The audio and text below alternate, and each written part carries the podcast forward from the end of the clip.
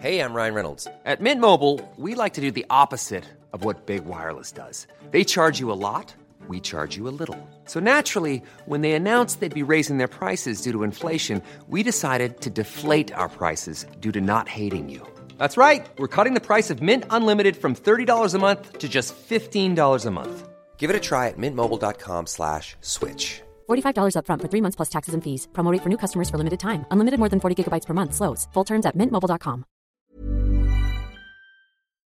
以下节目包含成人内容，请在家长指引下收听。欢迎收听文化土豆，我是易康糯米。今天我们录三刷节目啊，是老聊老电影的。欢迎从回到上海的樊夏，还有在呃燕礼中，你在什么地方啊？我在贵州一个叫做水城的地方，六盘水。啊六盘水，OK，好，知道知道，呃，好像是产矿的是吗？对，煤矿。煤矿啊，OK，哇，家里有矿。大家好，Hello Hello，大家好。好，大家好。我想用半分钟的时间做一个很简短的说明。如果你现在听得见我们的这个说明呢，其实你是不需要听这个说明的，但是也是可以跟身边听不见的朋友解释一下，就是文化土豆用的那个服务器。不是因为我们的节目，而是整个那个服务器，呃，现在应该是被在国内被强了，所以需要大家呃还想接着收听文化土豆节目的听众啊、要搞定一台梯子。不过，我想我们的听众中十有八九都是成天在用 Instagram 的，所以梯子应该都不是很大的问题。然后还有，我看到有一些朋友在问，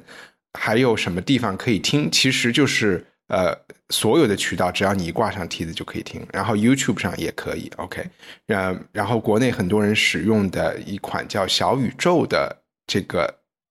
A P P，它也是可以挂梯子听的，但是小宇宙本身的编辑他们会呃根据那个国家的要求去下架一些节目，所以他们上面的节目是不全的啊。我就是做这么一个说明，嗯。今天我们要聊两部电影，我们先聊东方电影黑泽明的呃《Rashomon》罗生门啊，然后再聊呃意大利导演 Sergei Leon 的《美国往事》（Once Upon a Time in America），它其实也算是个美国电影吧，应该是个美国电影啊，是那个 Robert De Niro 这些很老牌的明星稍微年轻一点的时候拍的。《罗生门》是哪一年拍的？你们谁应该是战后一对吧？九五零年播的，一九五零年播的。对对，对然后他这个是借《川龙之介》的这个竹林中这个短片改编，然后呃，《美国往事》它是八四年拍的，它也是根据有一本小说叫做《Hoods》，对吧？那个作者叫什么名字我不记得了，就是号称是哈利跟 Gary Halle Gary 是跟这个呃真实的，就是根据真自传实的体的一个小说。啊，对对对，来、嗯来讲的。那我们就先嗯先聊《罗生门》。我第一个问题是，我们就不介绍黑泽明了，因为我们之前三刷过黑泽明的片子，对吧？如果对想听我们大概介绍的，可以回去找哪一期，快抢答，第三还是第四吧？应该叫什么名字很早。我记得是跟八部半一起聊的，好像啊？好，我们都不记得。啊，你说电影叫我们聊的梦啊，啊，聊的梦啊，好啊，好啊！对对对对当时当时啊选的那个是个艺术电影啊。其实这一部电影呃也非常艺术。我的第一个问题是，嗯，哎，世界上有罗生门这个地方吗？就是这个电影拍的，我以为罗生门是跟什么阎王殿有关的，但是这个建筑是一个古建吗？是京京都的一个平安时期的呃城门，哦，是有据说是南门据说吧是京都的正南门，但是现在有没有这个门不知道。呃，但是当时他拍这个电影的时候，就说他就造这个门就花光了他所有的预算。对这个门，我当时看着说嗯，我靠，这个修的太好了，这个这木头去哪儿找啊？对啊，那么大的啊，就我都看呆了，我就特别想去买一个这个放大的这个呃剧照，是这个罗生门的。嗯，罗生门这部电影的影响力就是大到。它已经进入了我们的日常语言，对吧？就是说，呃，嗯一个事情，不管是在英文里说是一个是 Rashomon，还是中文里说是个罗生门，它都有一个固定根据这个电影来的含义。但是我以前是不知道这个，呃，就是可能十年前我每次听到别人说什么什么是罗生门的时候，我都觉得 跟地狱有关，但是后来才知道它是有这个独特解释的。呃，樊夏，你来跟大家讲一讲我们日常中说罗生门具体是什么意思，然后它和这个电影的呃情节，你大概讲一讲是什么关系？嗯，好。呃，罗生门就是现在呃，应该是在我们日常语境里边普遍被用于形容一种，就是各说各话吧，就是每个人说讲述对自。自己认为真相的一部分，或者自己想被他人所知真相的一部分，然后各种情节都对不上，就基本上是形容这样一个真相不可知或者真相过多的呃情境。但我觉得你其实刚刚你说的这个印象，就是你总觉得罗生门是跟一个地狱相关的词汇，也有跟这个电影有一点关系。就是我觉得，因为这个电影的设定，就是对人性常常是一脚天堂一脚地狱，并没有那么。绝对的这样一个刻画，就是他有意的在描写人性的这一部分，就是呃二分法，就是说其实你很多时候都是在一念之间，然后人的这个善恶并没有那么绝对的一个呃一条线，所以我觉得罗生门可能。某种程度上给你这印象也是因为这种暗示，嗯，但它事实上是其实是借用了一个地名，然后它本身你刚刚说到的就是它是改编芥川龙之介的竹林中，但其实。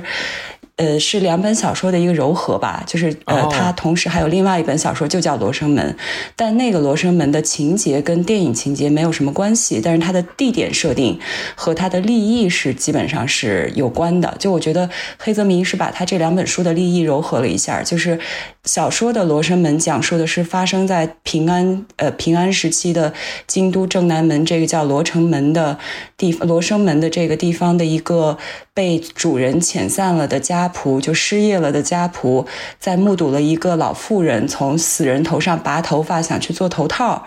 然后进行了一番二人的争辩，然后对生存还是道义。这个这两者的争辩之后，最后结局就是这个人抢了老妇人的衣服走了。其实这些情节在这个电影里找不到直接对应，但是有一点其实是我觉得他们的利益是一致的。哎，对。但是在竹林中，其实就基本上竹林中那小说特有意思，它直接就是几个场景，就是对每一个人人物的审讯的就陈词。嗯。然后我觉得很多电影中台词就直接照搬了小说，所以其实他这个就把竹林中的这一部分关于真相的这一部分也糅合进来。所以其实我觉得，所之所以给你这印象，是因为因为这一点。对啊，明白。那我来梳理一下，就是大概罗生门的情节。一开始一场大雨，我们说是平安时期。平安时期是哪个朝代啊？我们这边。平安朝唐宋吧，唐朝末年到宋朝，那真的就是呃，就是七八百、八九百年的时候嘛，我也不知道，反正一千多年前了。对对，一场大雨，然后我们看到一个一个破旧的罗生门，应该就是他们是他们这啊，这个历史太差了，感觉因为那个和尚有有两个人在躲雨，一个是一个和尚，还有一个是个樵夫吧，那个字念樵嘛，我也不知道。樵夫对这。这两个人在聊天的时候，就他们谈到了京都城内发生的各种，呃，各种各样的火灾、天灾人祸，好像是事态非常的不安的一个一个状态，是个乱世中两个人在倾盆暴雨中躲雨，然后他们就在呃就在聊天。聊天的时候，这个樵夫就讲到了自己，其实他们俩，我们后来知道，他们都才去警察局做了做了口供，对吧？然后，对那个警察局的口供室是一个枯山水，特别美。然后 在那个呃做口供完了以后，其实就是这个樵夫三天前在竹林中目睹了一场凶杀案，他还重新就是上演了一下自己怎么在地上看到了男女衣服呀，然后找过去啊，然后看到一个男的被杀死。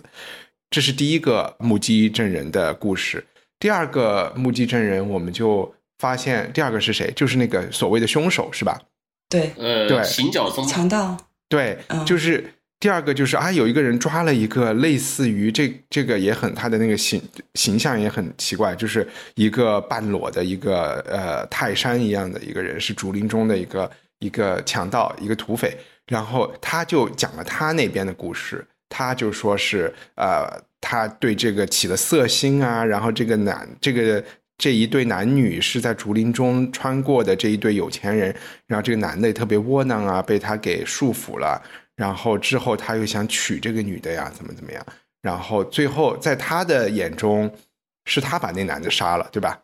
但是，嗯，也不是因为他真的就是嗜血想杀人，他其实是想很和平的解决这个问题。后来也是因为啊，女人作孽，然后怎么怎么着的。然后接下来我们就听到了这个呃良家妇女她自己的哭诉，她又有一套自己的说法，但是主要就是也是自己特别显好，是两个男的窝囊是吗？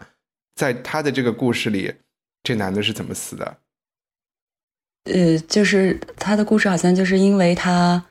失去了贞洁，所以她丈夫让她自杀，哦，然后她是把是她丈夫捅了吗？然后他就教唆这两个人决斗。哦，对对好对对对像是这样，OK，对是是是，嗯，然后嗯再接下来就是呃，这个死去的武士，他又通过一个灵媒呃来呈现自己的口供，然后在他的口供里，自己反正又是无辜的，我已经记不得了，反正每个人都是说自己好啊。呃他是说他自杀的，他说哦，他是说自枪，他说对对对，他切腹了，对对他他老婆他老婆跟那个被强盗强奸之后，然后呢，这个强盗呢就去说服他老婆跟他一起走，他老婆真的就走了，然后他就很气愤，他就自杀了。OK，嗯，对。然后最最后，我们其实还听到了樵夫这边又给了一个更完整的他的版本，因为他之前隐去了很多内容，是因为他好像也有一些不光彩的一面，但是是更小的一个事情，这些我们就可以留到留给观众自己去看，或者是待会儿再说。呃，总之这个情节看下来，它有一点，其实我看完以后觉得还还挺像一个刑侦片的，只不过他给了一个比较开放的，没有一个那个福尔摩斯走下来说哈哈是谁杀的 这样的一个 一个感觉。OK，嗯，那燕影中这边吧，你你这一次看这部电影，你有什么新的有什么新的体会吗？就是这种他所表述的东西，就你无论过了多长时间之后，它其实都是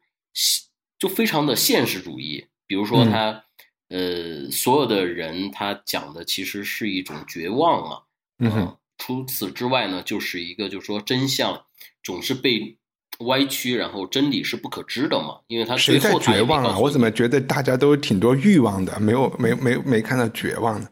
呃，这个绝望，其实在这个竹林中里面，他就想了，你看他的这种绝望，就说我就要，我就我就是求死的一种，对吧？求死不得的一种无望，就是说，比如说他在这个小说里面，他就表达了这样的东西。强盗嗯说了一段话，他说：“你们杀人不用刀，用你们的权利，用你们的金钱，呃，借一个什么口舌一句话。”就把人家杀了。当然，你们杀人是不流血的，人还活着，呃，可也是杀人犯啊、要说犯罪的话，到底你们的罪大还是我的罪大，那就说不清了。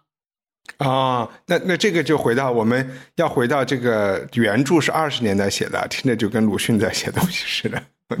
对呀、对呀、对呀、就是就是，嗯你看他并没有说这人不是我杀的，这人是什么的，他并没有表现这个，他是表现的对我的价值观在某一个时期，然后呢就被颠覆了，就被怎么怎么样，反正大家就是对这些东西都是特别绝望的，对吧？呃，这个呃，比如说这个武士的妻子，他对武士也是绝望的，对吧？然后这个武士对于女人也是绝望的啊、然后这个强盗他对呃这个世间的一切也是绝望的，反正就弥漫着各种人都是哎，我觉得好有意思一啊方！面我觉得就是因为一方面又国内一方的这个面又是一情况种私利，对，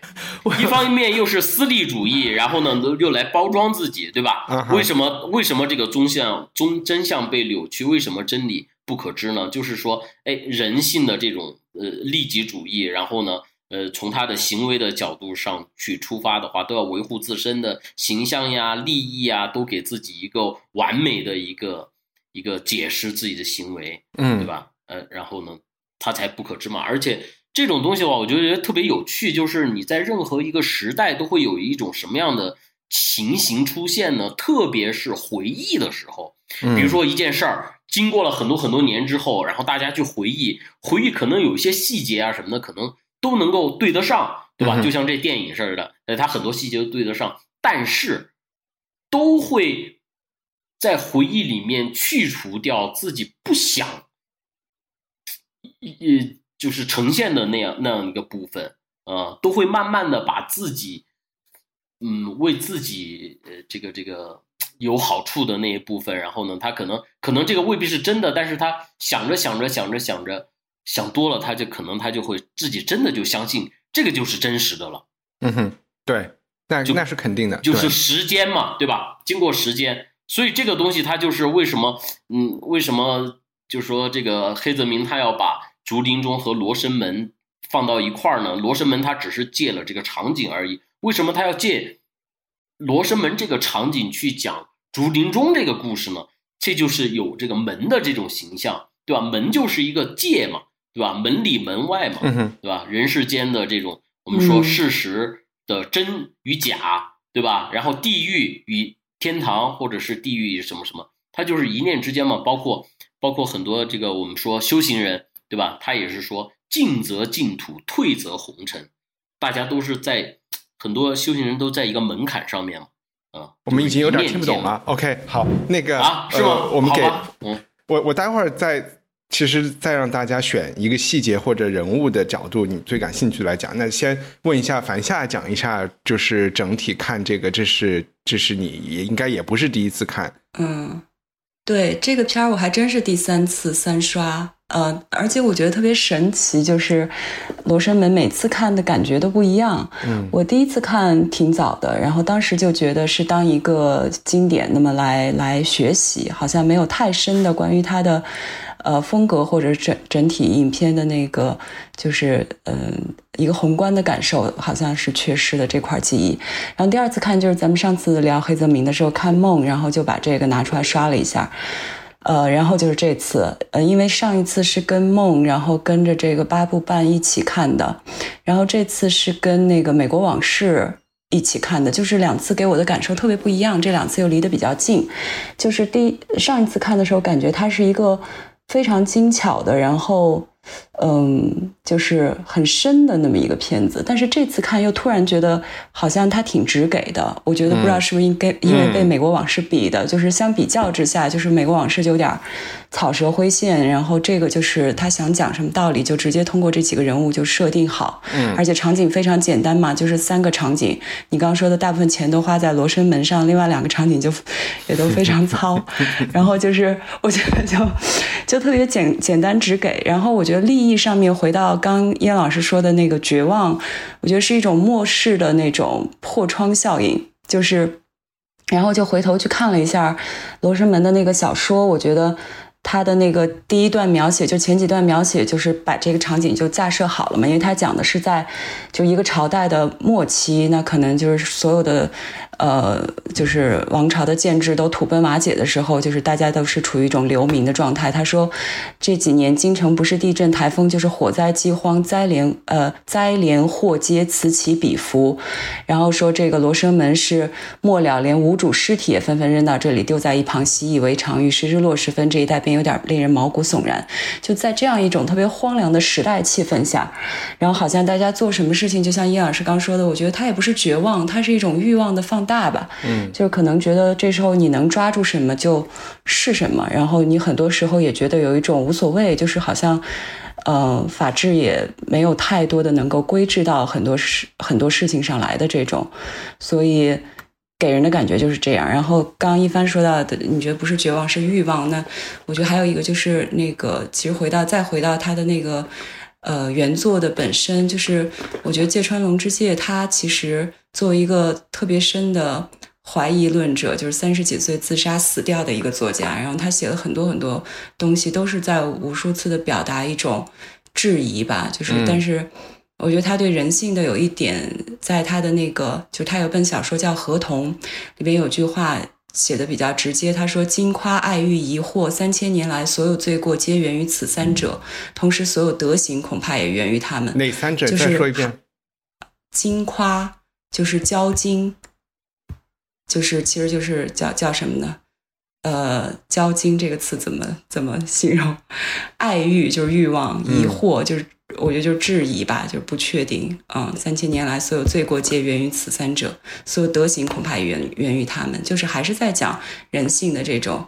这个背反。所以，对我觉得黑泽明可能，但是我其实今天一直特别好奇的在找说，看看有没有什么消息呃信息是关于为什么黑泽明会拍这个故事，但是没找到。嗯，我觉得挺有意思的。这个我可以提供一种角度啊。就是嗯嗯，我觉得你们俩说的两个很有趣的点，就是一个是樊夏说一部电影和你搭配着 看了什么电影和谁看，对和谁一起看是会有影响的。就是说人的这个这这个和这个电影想讲的东西有关系，就和你那个时候的心境、你的处境和影响你的这些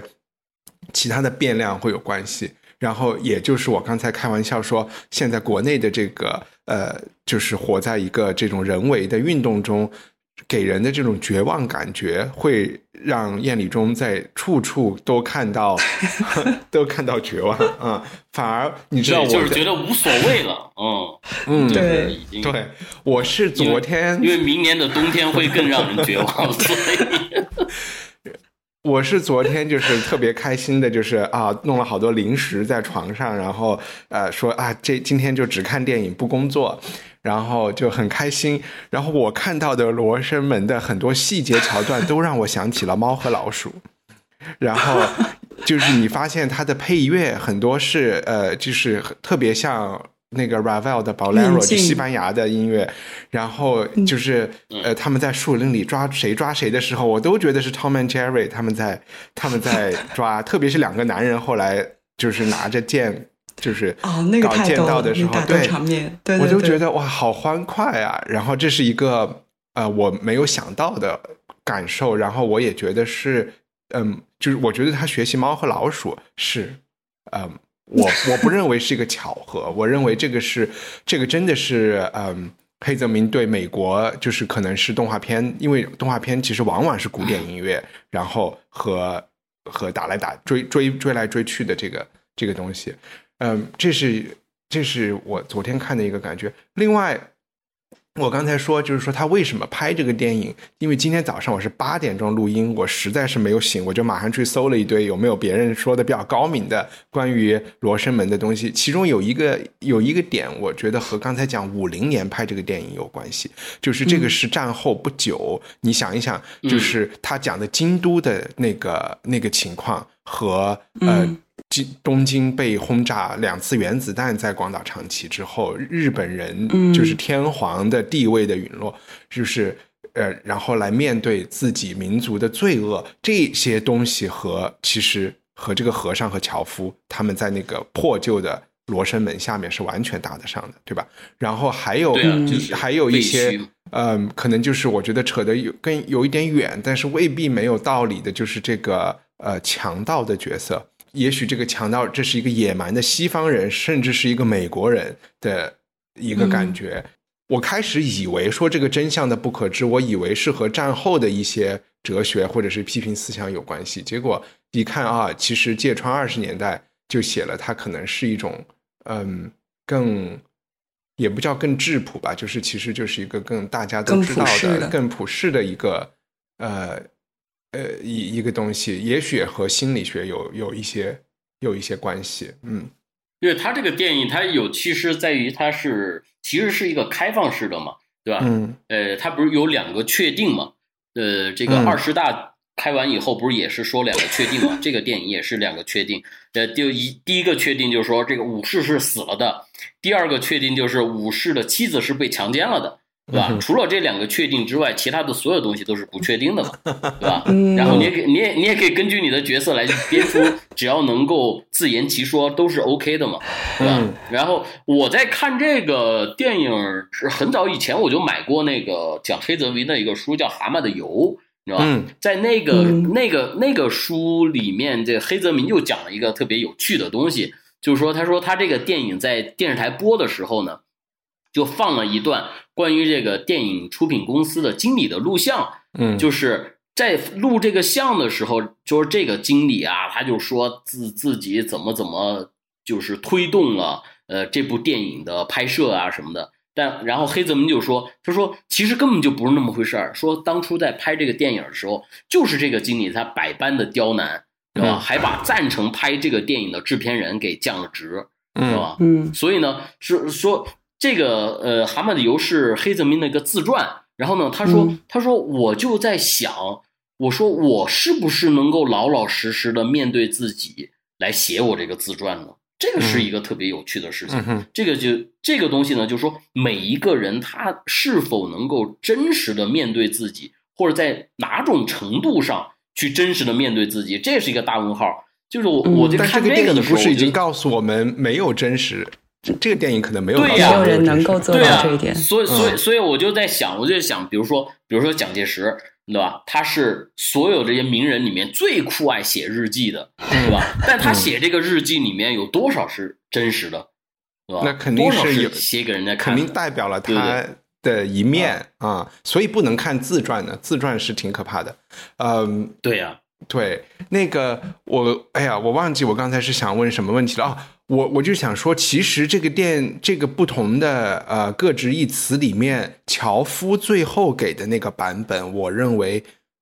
导演是认为他是偏向于真相的。嗯，一个是因为他不是当事人，第二个是你总体来看，他其实最开始扯那个谎的那个原因，就是说他他其实偷了一个他们掉的东西嘛。刀然后对这个东西其实不太会影响他对情节的判断，就是说，除非他眼神儿不好，就他只是想，嗯他当时是想觉想说，我就是来打酱油，我就是路过，我没有太多的就是了解他们的事情。后来我们知道，其实他是。也有人说，他就像一个人类学家一样的在旁边观察，所以就是，嗯所以他提供的那个东西可能是更接近于接近于真真相，真实，而且他其他的那个版本对所有人的批判都挺厉害的，对吧？就是他没有在美化任何人，就嗯。但对他来说，他也没有呃，他没有一个动机去丑化他们嘛，就相对来说啊，嗯。我觉得这个电影它并不是说通过所有人的这个陈述，然后让大家去猜想，呃，或者是认同谁说的就更接近真实。我觉得他恰恰相反，他他是说这个应该是他想表达的是这个世界上是没有真实的东西的。但是放在一个刑侦案件里，你都既然有两个确定，那这两个确定就一定有因果呀，对吧？所以我觉得就是说，放在一个刑事案件里，确实这个问题就变得，我觉得放在蒋介石日记上，这个事情就好说很多。但是或者放在拿破仑为什么要发动战争，但是放在放在这个事情上，就按理说，我们今天有 DNA 的技术，应该就有一些对 法律能够去解决这个问题。比如说我们在，比如说有很简单的一个东西，比如说这个新冠病毒到底是哪儿来的？嗯对吧？然后，然后呃我遇到的啊，这些就是说说是美国人美国人弄的，对吧？美国人就说这中共病毒，对吧？嗯嗯，那哎，这这就很罗生门啊，很标准的一个罗生门啊。但是专家不是说这件事情暂时下不了判断吗？八成来自于动物嘛。对呀、嗯，对呀、所以我们就还只能但是有很多嗯专家就是说，这个这个东西不可能来自于动物，这就是一个人造的。嗯没有很多专家吧？我觉得就是可能不，因为你这跟专家的人数没有关系，啊？对，但是你没有，就说这个东西它就没有真相了。我我反正我是觉得说这个东西不可能有真相，嗯，我就是我特别不可能让赞成不可、嗯不可能有真相让我们了解到了，对啊，总有一天我们会有相对的真相，对吧？就是说，比如说以前有很多真相啊，但是比如说那个苏联解体以后，它的档案公开了以后，我们就哦就知道，OK，以前毛泽东和斯大林是这么交流的，然后他们这件事情是这个原因啊，我们的这个东西是这么割让但是。那个档案也可能那个档案也可能是作假的，呃，这个就可能性就小一点啊，因为就因为可以作假，它它不能实时做一套平行时空的假，对吧？就是说，我们开了所有档案里那些不不可能所有档案都是假的，所以然后你也看了一个东西，你还要去和其他的东西来佐证嘛，就和你就是不同证人的证词你要对一下是一样的，所以我觉得就是有一天。也是会有真相的，因为这个东西肯定不是石头里蹦出来的嘛，啊，对，对，我们就还我觉得我们还是得相信有真相这回事儿他只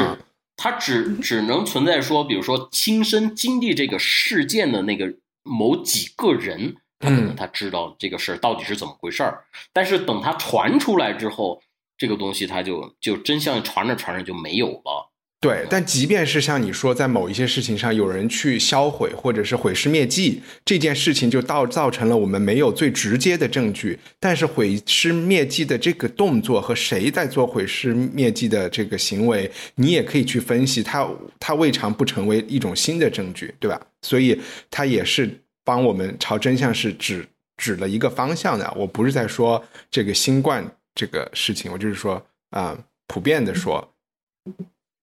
嗯，anyway，呃，这个电影里我们有没有哪一个人物或者是情节能够特别让你能够得到同情或者特别受不了的？好像没有哎，你就发现了，你就发现为什么就没有了，对吧？这个这个是因为他没 这个每个人都在都在按照自己的角度去陈述的话，你反而你。不觉得？我就在想，今天的这个今天的呃女权运动家们会怎么看这部电影里体现出来的？也不叫厌女吧，但是这个女人，嗯，这个这个这个型人设，对她特别不堪。就是说，她一一方面有很多封建糟粕。我就举最简单的例子啊，就其实她被强奸了，当着自己的丈夫被强奸，强奸到背后还挺从的。然后呢，从了之后好像还在。说他反正他的观点就是，我已经我在外界来说我不可能，我已经被玷污了，我老公肯定要就对我也不好了。但是现在你们两个人也都不清白，一个强奸了我，一个忍受我被强奸，所以你们我我呢又很想嫁你们其中一个人，反正我得从属于一个男人，但是我要从属于这个最厉害的这只猩猩，对吧？你们俩就得就得打一架，然后我就跟着活的人。而且这个东西他说出来了以后，其实这个野人或者是就是这个这个强盗，他是更更偏向于天性，就是更自然的这么一个人啊。就是他其实往往都是觉得没有道理的，但是他又最后会被说进去，对吧？他通常都觉得我为什么？他第一就不想杀人，第二他也觉得我就是满足一个欲望的事情，我也不想陷入你们夫妻的这个这么复杂的事情里面。后来他也不太想要这个女人，对吧？就是说，嗯嗯，就反正反正，我觉得这个媳这个武士跟他媳妇儿，他平时感情估计就不好啊。互相你这想法太当代了，你不能用这个想法去衡量那时候的夫妻关系啊？是吗？哦，对，那时候夫妻关系是是不就你就会觉得那个 从属关系不对，但但是。但是你觉得卓文君和司马相如之间就按理说 就不会这样，不会这样。哎，对，这个罗生门就跟那个美国往事它就有联系了，那里面不是也有强奸吗？对，对对对，哎，那好，对，然后那个是真被人告啊。那那我们是要过渡到美国往事去了吗？啊，是吗？可以啊，可以啊，好呀。呃，美国往事，呃，那就我来简单的说一下，除非叶立中特别想说。我我我也刚起床啊，就是大家原谅。美国往事有很多版本，我看的是一个不到四小时的版本，然后应该还有四个多小时的版本。然后这个片子拍出来，呃，在不同的国家渠道上演的长度都不一样，顺序也不一样。呃，好像在国，他是在国际上有得奖嘛？反正就是，嗯嗯，有一个被制片人觉得更好卖，观众更受得了的版本是。我没有看这个版本，这个是很差劲的，据说是按时间顺序的一个两个多小时的版本。对，我觉得今天可能也不太容易能看到那个版本了，因为它应该是被诟病的比较厉害的。然后它，嗯，这部片子就是其实是一个，我们这是我们第一次聊 Sergey Leon 的东西，所以我们是不是需要介绍一下？这个我把它留给樊夏，我觉得他跟那个作为一个在纽约生活的人可以再讲这个，我我就。讲一些大的，它是一个史诗型的黑帮电影，它就有你可以把它理解为《教父》一二三连着拍，就它其实是讲了好几十年的故事。呃，这一这个小团体是呃一战前，应该是一九零几年他们是出生的人，因为我们最后看到墓碑了嘛哈。然后他们发家是在美国的这个 prohibition，就是禁酒令，我不知道是不是叫禁酒令。然后这个他们是他们是酿私酿，然后发家的，或者是帮酿私酿的人搞这个呃走私，然后发家了以后，后来他们也其中主角就是 Robert De Niro 演的这个人，他就被关起来了。他从监狱里出来以后，他的兄弟伙们就已经飞黄腾达了。哎，我恰巧是按时间顺序讲的，然后之后他们就。又陷入了更多的纠葛，黑帮纠葛、警察纠葛、政治纠葛之中，然后最后就是兄弟之间的呃，就是为了义和利的一些呃出卖，或者是这些吧。但是这个东西，这个其实比较简单的这个故事，一直讲到他们老。简单的故事，因为导演把它完全是通过倒叙开始，然后通过去破案开始，就是倒叙，就是说。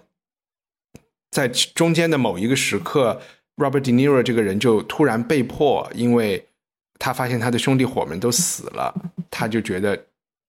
什么东窗事发，他得马上消失，他就从纽约消失了，一消失就是几十年，抛弃了自己的帝国和女人。然后我们知道，电影一开始就是从，就是他已经老了，可能都五六十了，一个老人回到纽约，是因为。他收到一封信，这封信显示出好像是他的身份已经被发现了，他也不知道是仇家还是什么人在找他，或者是在警告他，他就回到了纽约，想要发，想要看看到底是怎么回事儿，然后就纠葛，就把故人都一个一个都找出来了，然后牵出来了他之前的回忆啊，或者是什么的，大概就是这么一个黑帮黑帮片吧，嗯，然后他也是特别特别。经典的和我们可能后来会说，我也觉得是一个特别不俗的黑帮片。我们之前有聊过黑帮片吗？还真没有。邦尼克莱德，我们在三刷里聊过吗？还是没有？但我觉得在有有有有有，是我们一起看过的，对吧？啊，其实对对对，呃，邦尼和克莱德加上教父，可能还有一些别的 Scarface 啊，这些就是这一路过来，你会看到，就是说，呃，美国往事。是一个非常不落俗套的一个一个片子，然后那就凡夏如果可以，或者你们俩先凡夏在眼里中稍微介绍一下导演，因为我其实是没怎么看过这个导演的任何片子的。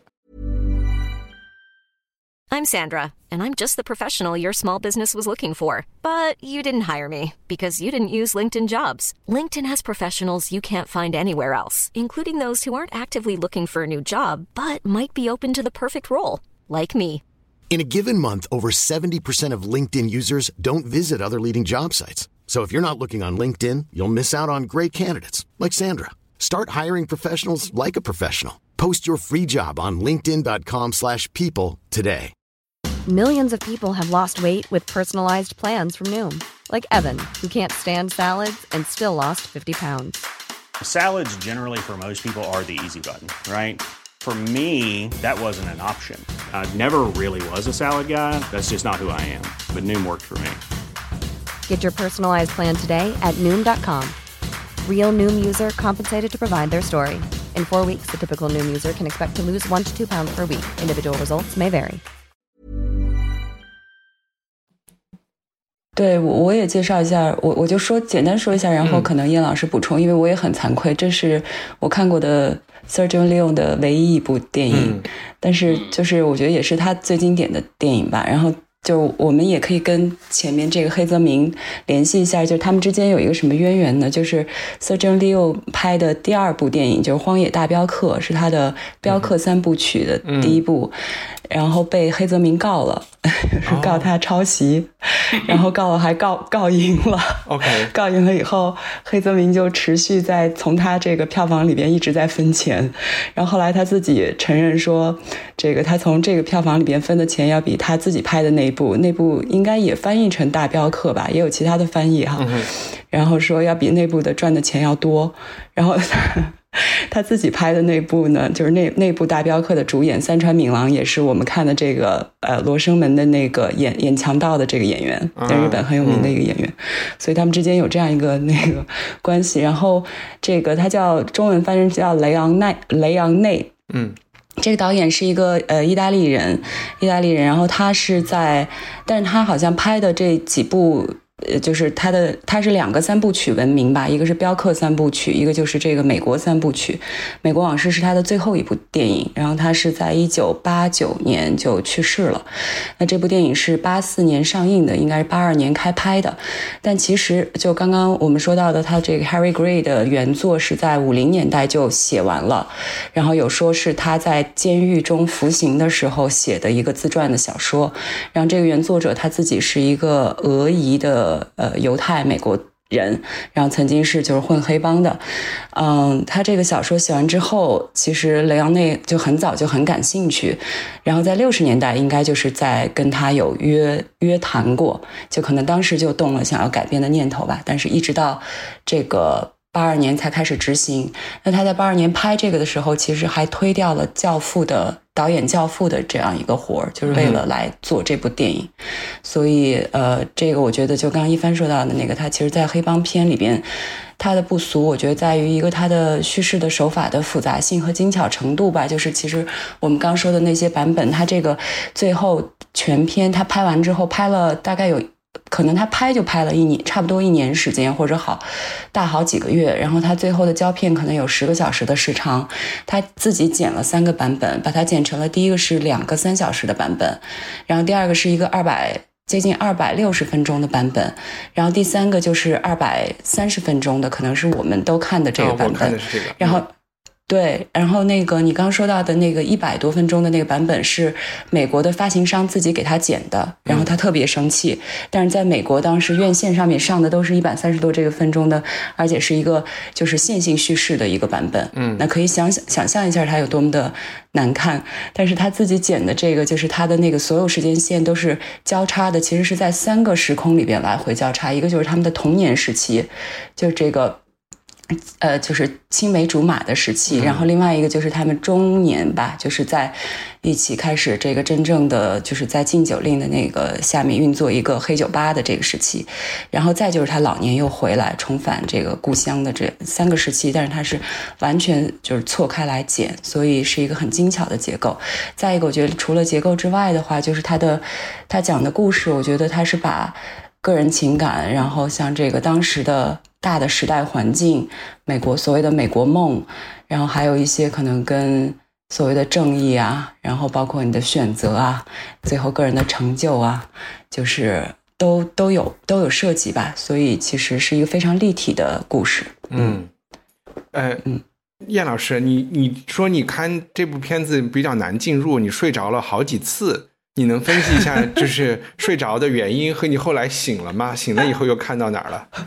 睡着的原因啊，它其实就是我觉得就是说是，呃，就跟那个美国那它的影片方就制片方，然后来剪那个版本是一样的，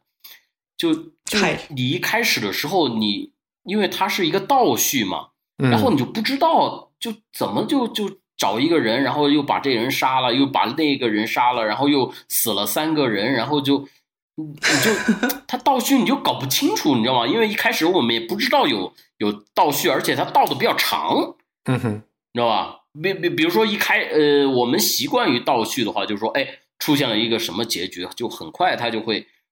讲讲的他童年啊什么的。就是什么时候你开始看你觉得有意思了？哎，就他在回忆他的童年那个时候，哎，他就比较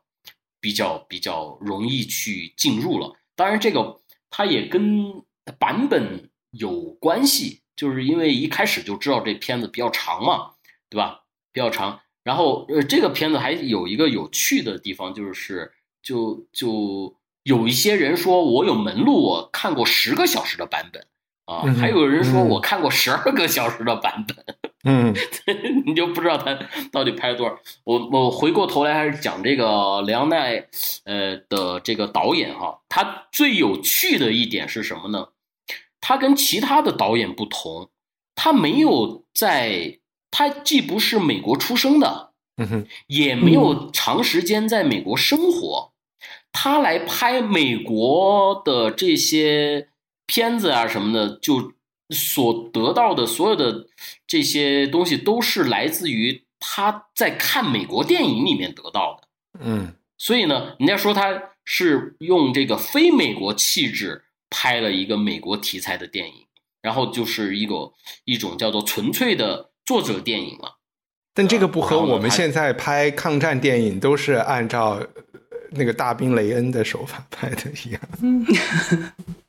就对他的他他就就是看斯皮尔比如说他的片场啊什么的，嗯他他拍一个美国电影，他片场里面其实都没有说片场里面都没有人讲讲英文的，是是吧嗯嗯，因为他意大利人嘛，他就长期是这样的。嗯但是但是雷昂内有一个特别牛的一个事儿我还要讲，不仅是这样，不仅是这样，他在这部片子里的这个黑帮不是在纽约的意大利黑帮，而是犹太人黑帮，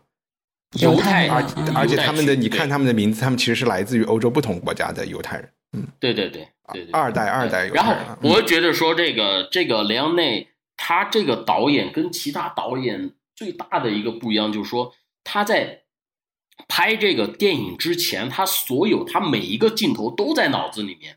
想好了，哦就片场里面就就开始就拍了，不会、不会临时加戏啊，不会什么的。还有一个最牛的什么呢？就是他的这个配乐呀，嗯，他的啊配乐请的是那个 Murray Conner，对吧？嗯然后呢，在这个片子还没有开始拍之前，这个片子的配乐三分之二的配乐已经做完了。哦，就是这些演员，就是到了片场，他就 他就放这个排箫的这个声儿。还有一个特别逗，因为我看这个片子的时候是跟我一个朋友一块儿看的嘛，嗯然后呢，刚好刚好我那个朋友他接了一个电话，对吧？他接了一个他朋友的电话，他那朋友在电话里面一听那个就是《美国往事》那个排箫的那个声儿啊，说啊，说你在看《美国往事》吗？啊，好厉害，嗯就对这个辨识度特别的特别的强，嗯，就是那种那种悠远神秘的那种梦幻的那种音乐那种配乐就特别牛。嗯这也是他的一个，我觉得是他能够，就是你在想这个人的他这个大胡子啊，这个导演是个大胡子，他每一个镜头都在他脑子里头，嗯包括他去见到他的一个制片人的时候，那个他就跟他碰到那个制片人，然后他就跟他制片人说这部电影，说这个电影的时候，他是按照每一个镜头我要怎么拍它，然后这个镜头讲什么讲什么，他花了三个小时。嗯，就把每个镜头全部讲完了。然后讲完之后，然后这个这个制片人说太棒了，说算我一份儿，嗯。那就给他投钱。哎，我觉得这个我不知道，这个是不嗯是因为意大利工业就是这呃电影工业没有好莱坞那么有钱？因为相比卓别林，好像我们上一期聊的就是可以拍无数 就是可以就是拍一百个钟头，然后再再从里边挑一点点，或者都不要了，然后或者是边拍边在实验。这个里奥内他是。他他是都想好了啊，就这么多纸啊，写错了就没有了啊，就是这个，我们就买了这么多胶片拍。对，所以我们也不知道说他他比如说他拍，呃至少他肯定拍的有十个小时嘛，对吧？嗯有这种十个小时这种版本，他是说一开始他就决定这个电影就是应该是十个小时来呈现呢，还是、还是就是说我拍十个小时，最后你们可以剪几个小时版本啊什么的，这不知道。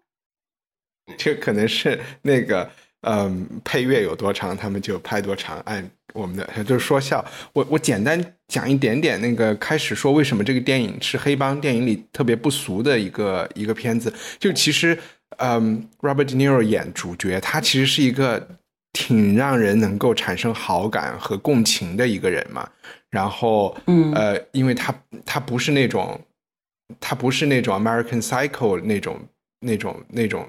那种美国人长得啊，他就是看着是一个好比较大叔啊，长得很乖。对对对，是这种人。然后，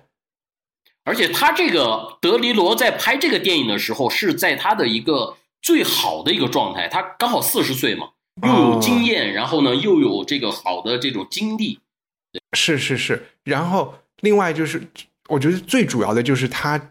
他不是一个反派英雄的角色，就是这个呃德尼罗饰演的这个啊、这个叫 Noodle 的中文不知道是不是叫面条，他的这个绰面条。号啊面条嗯。的这个这个人，他看完以后，我你是会觉得。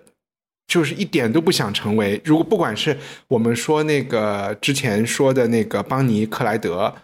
嗯，他们我觉得年轻人十几二十岁的人看那个电影，可能还挺会觉得他们挺酷的，就是他们的生活方式和他们的一些随便扔出来的一些价值观，虽然不自洽，都还是觉得挺酷的。然后呃，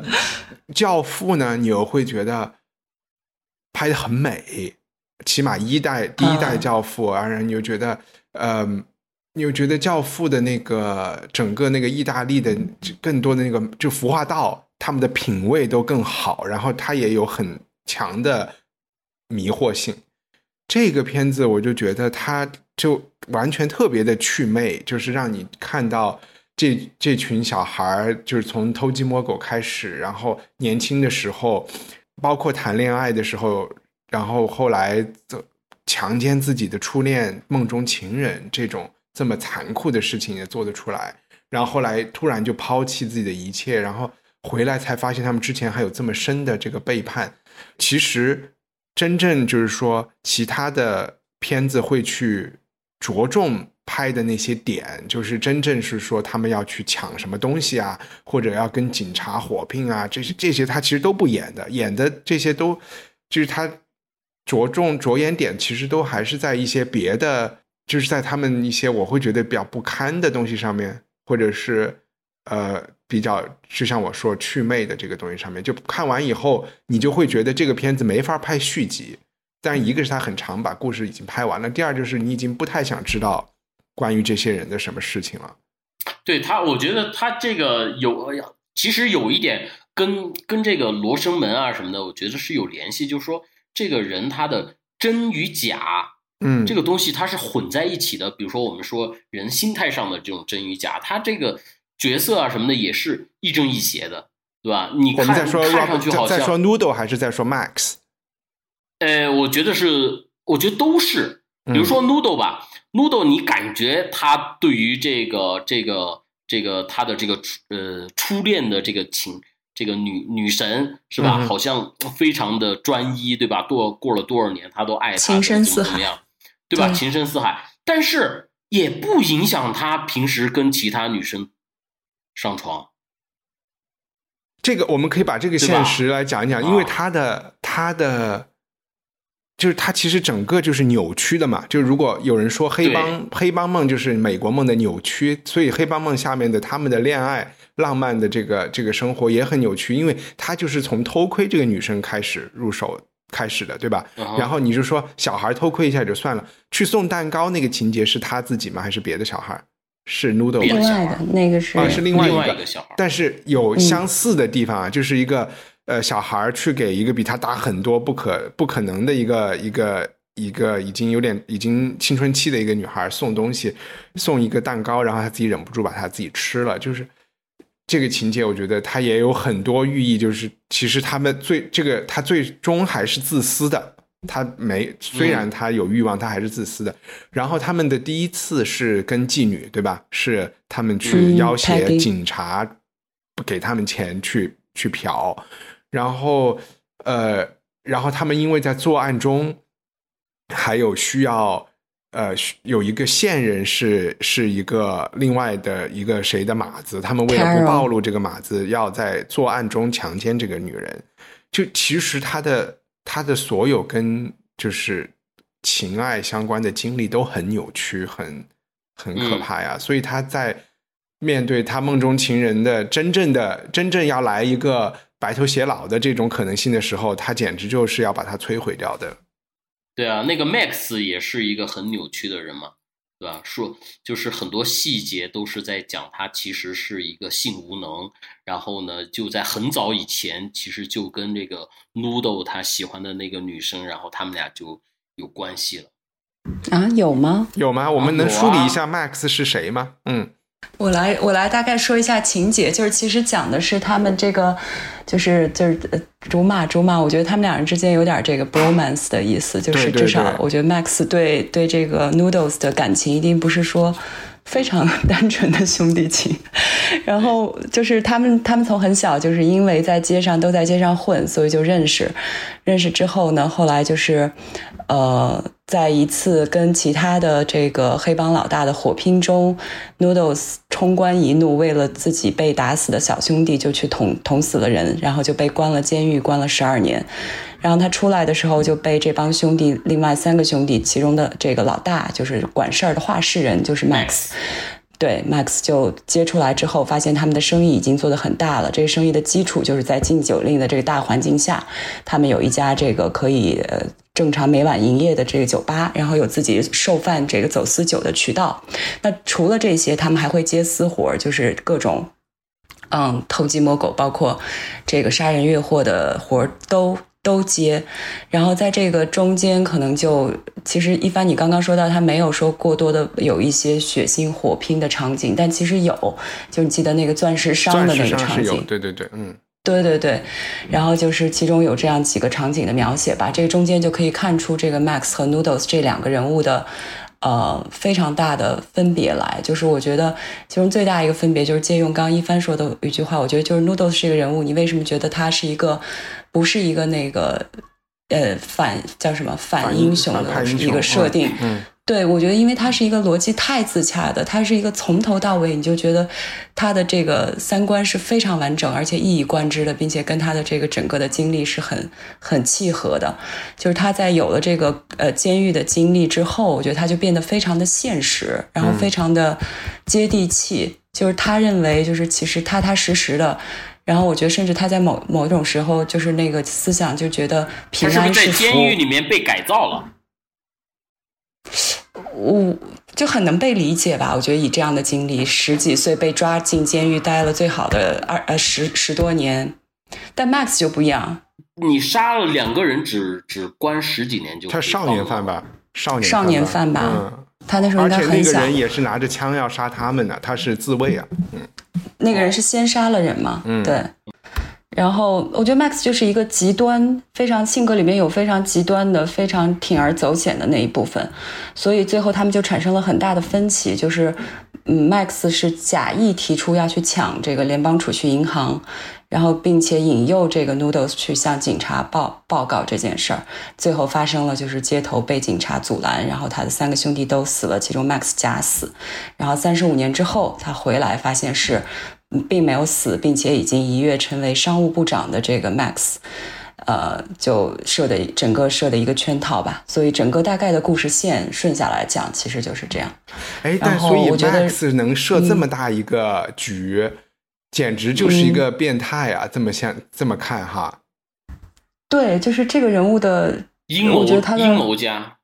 嗯，阴谋家就是你想，他可能在各种的这个呃，他们之前接的各种活中，可能就已经跟各方都打通了关系吧。比如说警察、嗯，工会、政界，然后商界，我觉得他已经把他所有的后路都铺平了，并且在这一个圈套里边不惜牺牲了另外两个兄弟，另外两个他他他就是等于那个叫做什么不惜一切代价，对吧？要往上爬，对。然后呢？但是呢，他有很矛盾的地方，就是说，他虽然不惜一切代价为了达到，呃，获得自己想要那个东西，但是呢，他另外一方面好像又又觉得自己应该对这些兄弟啊或者什么什么做点什么呀之类的。对，我觉得他唯一不忍心的就是对 Noodles，完全没有。嗯。到死临死前可能有一点，因为我觉得就是说这个祛魅的东西，就是我们往往会觉得，呃，他们之间是就是有侠气、有义气。我们看到他们小时候就一起，他们成立了一个公积金嘛，然后就说赚的所有钱百分之五十都要进这个基金，然后他们就把这个基金藏起来，然后这个基金一定要他们桃园结义的这五兄弟都在的时候才能动用，对吧？然后最后。其实 Max 早就动用了这笔钱。这部电影是从呃是从 Noodles 的角度看的，所以 Noodles 就在整个监狱期间是缺失的。他没有看到 Max 和他其他的这些兄弟伙们的成长也好、堕落也好，和他们的复杂，就是逐渐的跟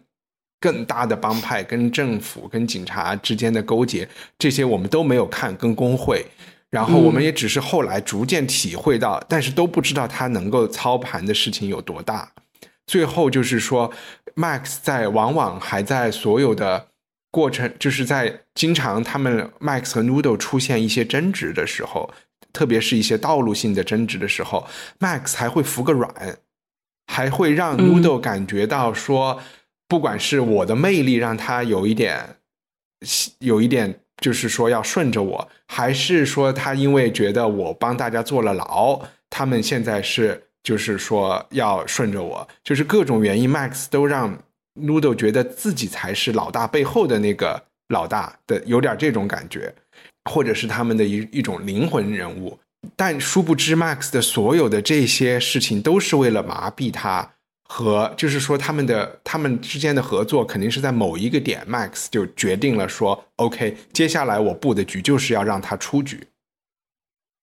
这个东西可能不是从监狱一出来就是，但是在某一个时候他就做了这个决定，然后才会去说服自己的女朋友和他一起去下这个套，让 Noodle 觉得 Max 已经发疯了。而且发疯是因为他们家有精神病史，就我就觉得这样，就是还真的就是一个神经病才能想得出来的事情。Max 特别冷血啊，啊，他是，但是我觉得有两点是细节上我们俩的那个解读不一样，一个是我觉得为什么我是觉得他最后保了 Noodles，因为其实 Noodles 是下决心要跟他们一起去的。他说：“你去哪儿，我就跟你去哪儿。”他举报电话打了之后，他是要跟他们一起去运货的。但是这时候是 Max 把他打晕了，所以造成他那天没有去。如果他去了，他也跟其他两个兄弟一样也死了。而且他死了这件事儿，并不影响 Max 之后的呃他人生的全部计划都不影响。对的。所以我觉得 Max 是其实是不忍心杀他，救了他。或者是保了他一命，所以他的那个关系很很复杂嘛。就是说，对，比如说说这个雷雷雷昂内这个导演，他去他去拍片的时候，他很在乎一个就是眼神的一个拍摄，对吧？用眼眼神来来来来推进这个剧情。所以呢，每次比如说这个 Noodles，然后和和他喜欢那个女生怎么怎么样的时候，然后呢？这个 Max 都会给他一个眼神，就是他在旁边很不爽、很不舒服的眼神。对，哎，我我能回到和樊夏那个解读吗？就是我觉得还是不太不太能够说清楚。他把 Max 把 Noodles 击昏，不是为了，不是为了要保住他，让他们不去抢银行，或者是去做一个。他是为了保住 Noodles。对，不让他跟他们一起去那个行动。他他没有要，他最后的目的是他要他要让其他的兄弟都死，然后让自己假死。他要造成一个所有人都死了的情况。嗯，是啊，对，然后他要重新，他要重新来塑造一个新的身份。他在，你是说在？他可以，他可以让他可以让四个人都死呀，对吧？然后自己假死，然后剩下三个人都死，真的死。他有可能觉得，呃，就是他搞不定，他搞不定 Noodles。如果 Noodles 也在的话，这件事情就会穿帮。哦，那你可能你对人性更绝望一点。对，因为他留住这个，他留住不是啊？但是你想，他留下 Noodles 对他来说风险更高啊。就是如果他这么弄的话，这电影后面就没法拍了。对，一个是后面就没有没有这个叙述的人了，然后他的变态还变态到自己自己又去娶了娶了 Noodle 的梦中情人，一个被没娶情妇啊情妇，他就要把他做到做到极致嘛，说我抢你的钱，我杀你的兄弟，我还搞你的女人，对吧？嗯，那所以他自己就是终其一生，他就是为了就就是我得不到你。对你，你你是一直男，对吧？你是一直男，然后完了之后，我我我我想跟你在一块儿，然后你又是一直男，那我得不到的，我得不到你，我就我就回给你看。对，这是我们的解读吗？太可怕了。然后还有一个刚没说完哈，还有一个细节是，你说他那个他跟他女朋友一起设了这个计，嗯，但我觉得他女朋友就是 Carol，只是。参与了其中的一部分，我觉得他也是被蒙蔽其中的，对对对，他不是并不知道，对对对对对对对。但我觉得 Max 最后和 Debra 在一起也有一个原因，因为 Debra 就是这个 Noodle 的梦中情人和被他被他那个强奸的这个这个想当演员的这个女人，她也是她也是唐顿庄园里的那个妈妈，那个美国老婆啊，然后就是她在这样，他和 Max 之间是互相知根知底的，所以在 Max 和他的情妇其实他不需要二对十四小时都装，你明白吗？啊，所以，所以人家说他们俩是一说这个类人。Noodles 在他们是一类人偷看嗯。Carol 跳舞的时候，那个时候 Max 就在就也在看，黄雀在后了。啊，所以人家也没有说是就是一心一意在追求 Noodles，，所以他有那个，所以他有那个台词嘛，他说那个脱了裤子再拍一张。嗯嗯他不是给他拍照片的时候嘛？就嗯这个电影还有一个，就是这个《美国往事》比那个《罗生门》更更有意思的一点，就是它的所有的情节，它的重要的情节都没有突然出现，都会提前给你有个暗示和隐喻，埋一个伏笔，然后在后面再嗯给你呈现出来。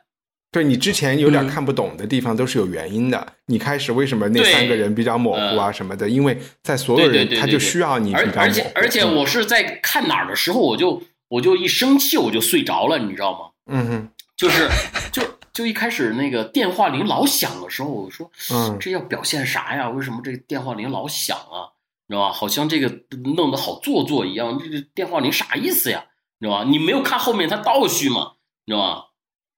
你就你就看不明白，那看不明白，然后完了之后就就一着急就睡着了。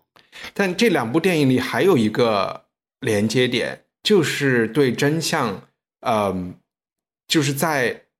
罗生门》里，很可能是因为自己人性的软弱，他会欺骗自己，是一种自我欺骗，不想看到真相。这个东西其实，在 Noodles 身上是一样的，他一直拒绝看到 Max 的真相，特别是他回来以后，在 Max 都跟他说我是 Max，我不是这个什么这个这个这个什么上部长 Max 的时候，他呃部长我是什么 Bailey。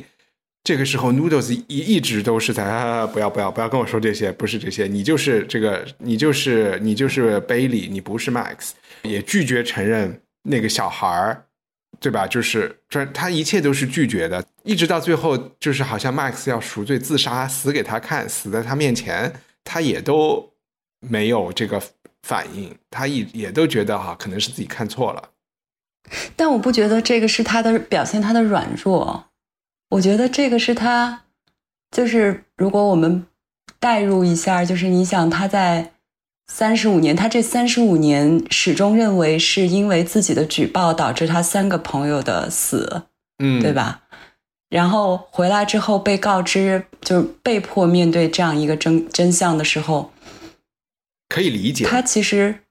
对，就是如果他接受了这个，他就等于否定了自己过去三十五年的全部人生。嗯所以我觉得跟软弱，或者他不是有一句台词嘛？他说这就是我看事物的方式。他说你这一单我是肯定不接的。他说这嗯这就是我看事物的方式。我觉得这是他的一种坚持吧。这个也是跟他人设一直非常契合，就是他从头到尾，在他们这个小团伙做的重大决策中，我觉得他始终。都有一定都有自己的坚持，就另外另外两个小孩其实就是跟着跑，然后他跟 Max 的所有纷争中，我觉得他始终有一套他自己做事的判断标准，虽然没有明示，但是你可以看出他做的选择是什么样子。所以你是想说他还是有正面和可取的一方是吗？一点就是对，我觉得这个里边嗯就是，我觉得这么一说吧，容易让这个主题显得过于的大俗了。但是有一点地方就是在于说，人的选择和取舍。就刚刚为什么说那个 Max 和 Deborah 两个人是一类人，就他们的目的就是 go to the top，就是一定要往上面爬，对吧？嗯然后 Max 他一生最后做成了从一个街头混混做到了商务部长，他实现了他所有的目的之后，逃不了一个牢狱之灾，或者逃不了被竞争对手搞死的一个下场。所以在最后他们在房间中，他的那个金碧辉煌的办公室里对峙的时候，我觉得其实有一点就是在点题，就是 Noodles 这一生他其实做的选择，小富即安也好，或者怎么样也好，我觉得是两种不同的人生的呃人生观吧。对嗯对，就是他，我觉得在黑帮片里边，你要说去为什么？我觉得刚刚你们说到的那个，包括他们在在这个两性关系上面的很多选择和作为，这个电放在这个电影里边给我的冲击没有那么大，或者不会让我觉得就是这么乱搞，就是我会觉得在黑帮片里边，你去谈正正义正邪这件事情是一个没有必要的主题。嗯，但是我又觉得他在最后一幕的这两个人的这个房间中，有一定程度上又是在点这个命题来着。嗯，嗯对，哎，我要我刚才也不是说就是在黑帮片，就是它肯定是一个类型片。我呃，嗯就是我我是看到有一个有一个很长的一个 YouTube video，他就是在刷这个类型片的历史，就是黑帮片的历史。他就是说到说，就是我即便是把这部电影放在这个类型里去做比较的话，它也嗯都是突破了很多这个类型里会要讲的事情。但我我觉得这里面他讲的最大的一点就是，嗯，这些人都很怂。但我其实你说这个人物都很怂，是对吗？这些人物，当然，其实我觉得和我们的年龄有关系。就是现在我再来看邦尼和克莱德，我也觉得他们一点意思都没有。然后嗯啊、就 就我也一直就没有觉得，啊，或者是说，你说现在去看《古惑仔》，我们这个年龄，如果我们比如说哪一次决定看《古惑仔》，我我我我可以想象，我对那个东西不会有那么强的，不会有，对对对，但是你反而看到，你比如说，如果要说用“怂”这个词，你看到这个电影里边这些怂怂的人，你会有一些非常强烈的感同身受在里边。你觉得人就是这样来的，包括他的他对他深爱的女人的强奸行为，就是哦那个完全你会觉得顺利，你不能理但解，是但是你会觉得铺垫到位了。这这个嗯。他强他强奸这个 Carol 的这个哈，然后强奸 Deborah 后 Deborah，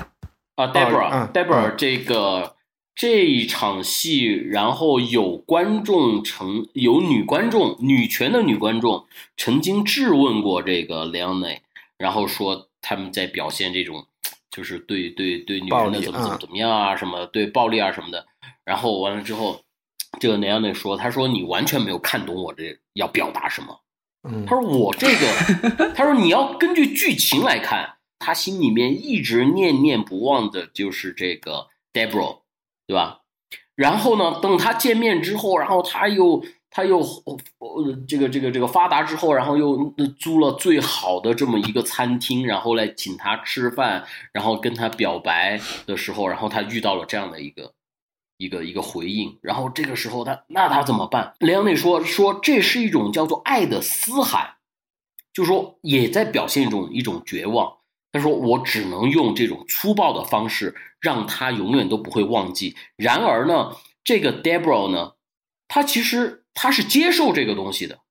嗯他是接受，就是说他跟他他把自己用这种方式，然后我就我就给你了，就嗯就他这个不是一个出自于这种情欲占有的这样的一种强暴啊，他说这是一种叫做爱的嘶喊。而且他们这一群人从来就没有机会学习正常的表达爱或者是任何一种感情吧。我觉得，就是以他们这样的身份和经历来讲，不管是就是他的爱情还是他的兄弟情，包括他和 Max 之间的感情，我觉得他们两个人之间有很强烈的惺惺相惜，但是也从来没有正常的表达过。嗯唯一一次就是在最后的时候，就是他说。你去哪儿我就跟着你，然后就被敲晕了。嗯所以，所以这个片子它在在香港被翻译成《四海兄弟》嘛，它其实在 呃非常直男的一个电影，它就在讲这个。我们下次可以看《纵横四海》对啊，这个书这个书呃的原作的名字也叫《道义》嘛，它其实也就是说，如果你用嗯《美国往事》来去。来去给这个片子去起名的话，我们就会在想，哎，你为什么这个东西就是美国往事了？嗯，但你们会不会觉得这个片子就没有比那种更纯粹的类型片好看？就看完以后，你说不好看，没那种没有那些好看，那些就是如果你就会看得更爽一些。但这个片子看完了以后，按我们的话讲，最后就成了一个一个一个一。就是其实是一些青梅竹马的人慢慢老去和不堪的一个文艺片啊，被时光的垃圾车对对对走的故事，嗯，对对对，所以对就会很压抑嘛，对啊，嗯，看完之后就会很压抑的感觉。啊，然后还有一个说法，不是那个前后都有，就是开幕开开篇也是他在吸鸦片，最后结尾啊，我觉得最后的收尾是对鸦鸦片片怎么那么高级啊？看着好爽啊，啊对对对，很想去看看。对吧？那个场景是吧？呃对在一个庙里面然后就是吧？就是有有嗯有人就猜说，是不是你寓意是说这个整个的通篇什么四个小时，就是他的吸完鸦片以后的那个对，黄粱一梦？也也有这个然后因为因为他有那个嘛，从开始到结尾，他在那个鸦片馆里面都是在放那个皮影戏嘛，嗯嗯是就放皮影戏，就是说有一种这种人生如梦的感觉。嗯，对，我是专门然后去搜了一下美国的鸦片馆的照片，就没有这么高，我没有看到这么高级的照片，但是确实是有这种上下铺的这种感觉，就是它还是为了它它因为它还是个地下的东西，它还是要讲究一个资源，所以它也有就是便宜一点的座位，可能就是楼上的，然后可能楼下的这种。肯定导演就点了很多蜡烛啊，就是搞得像一个很高级的会所一样。对，啊、就是对现实中我就想，可能 开鸦片的人也不想，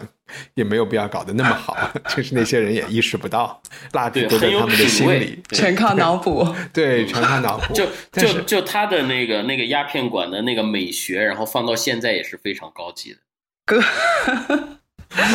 好，拜拜，嗯。希望你喜欢这期节目，在我们的 show notes 里，你可以找到更多相关信息和链接。在我们的官网上，赞助人可以免费收听 Unpack 系列，每月分享一部经典非虚构作品。你可以在 Twitter 和微博上搜索“文化土豆”，关注主播最新的账号和发布。我们的官网是 culturepotato 点 com。Hey, it's Paige DeSorbo from Giggly Squad. High quality fashion without the price tag. Say hello to Quince. I'm snagging high-end essentials like cozy cashmere sweaters, sleek leather jackets, fine jewelry, and so much more. With Quince being 50 to 80% less than similar brands. And they partner with factories that prioritize safe, ethical, and responsible manufacturing. I love that. Luxury quality within reach. Go to quince.com slash style to get free shipping and 365 day returns on your next order. Quince.com slash style.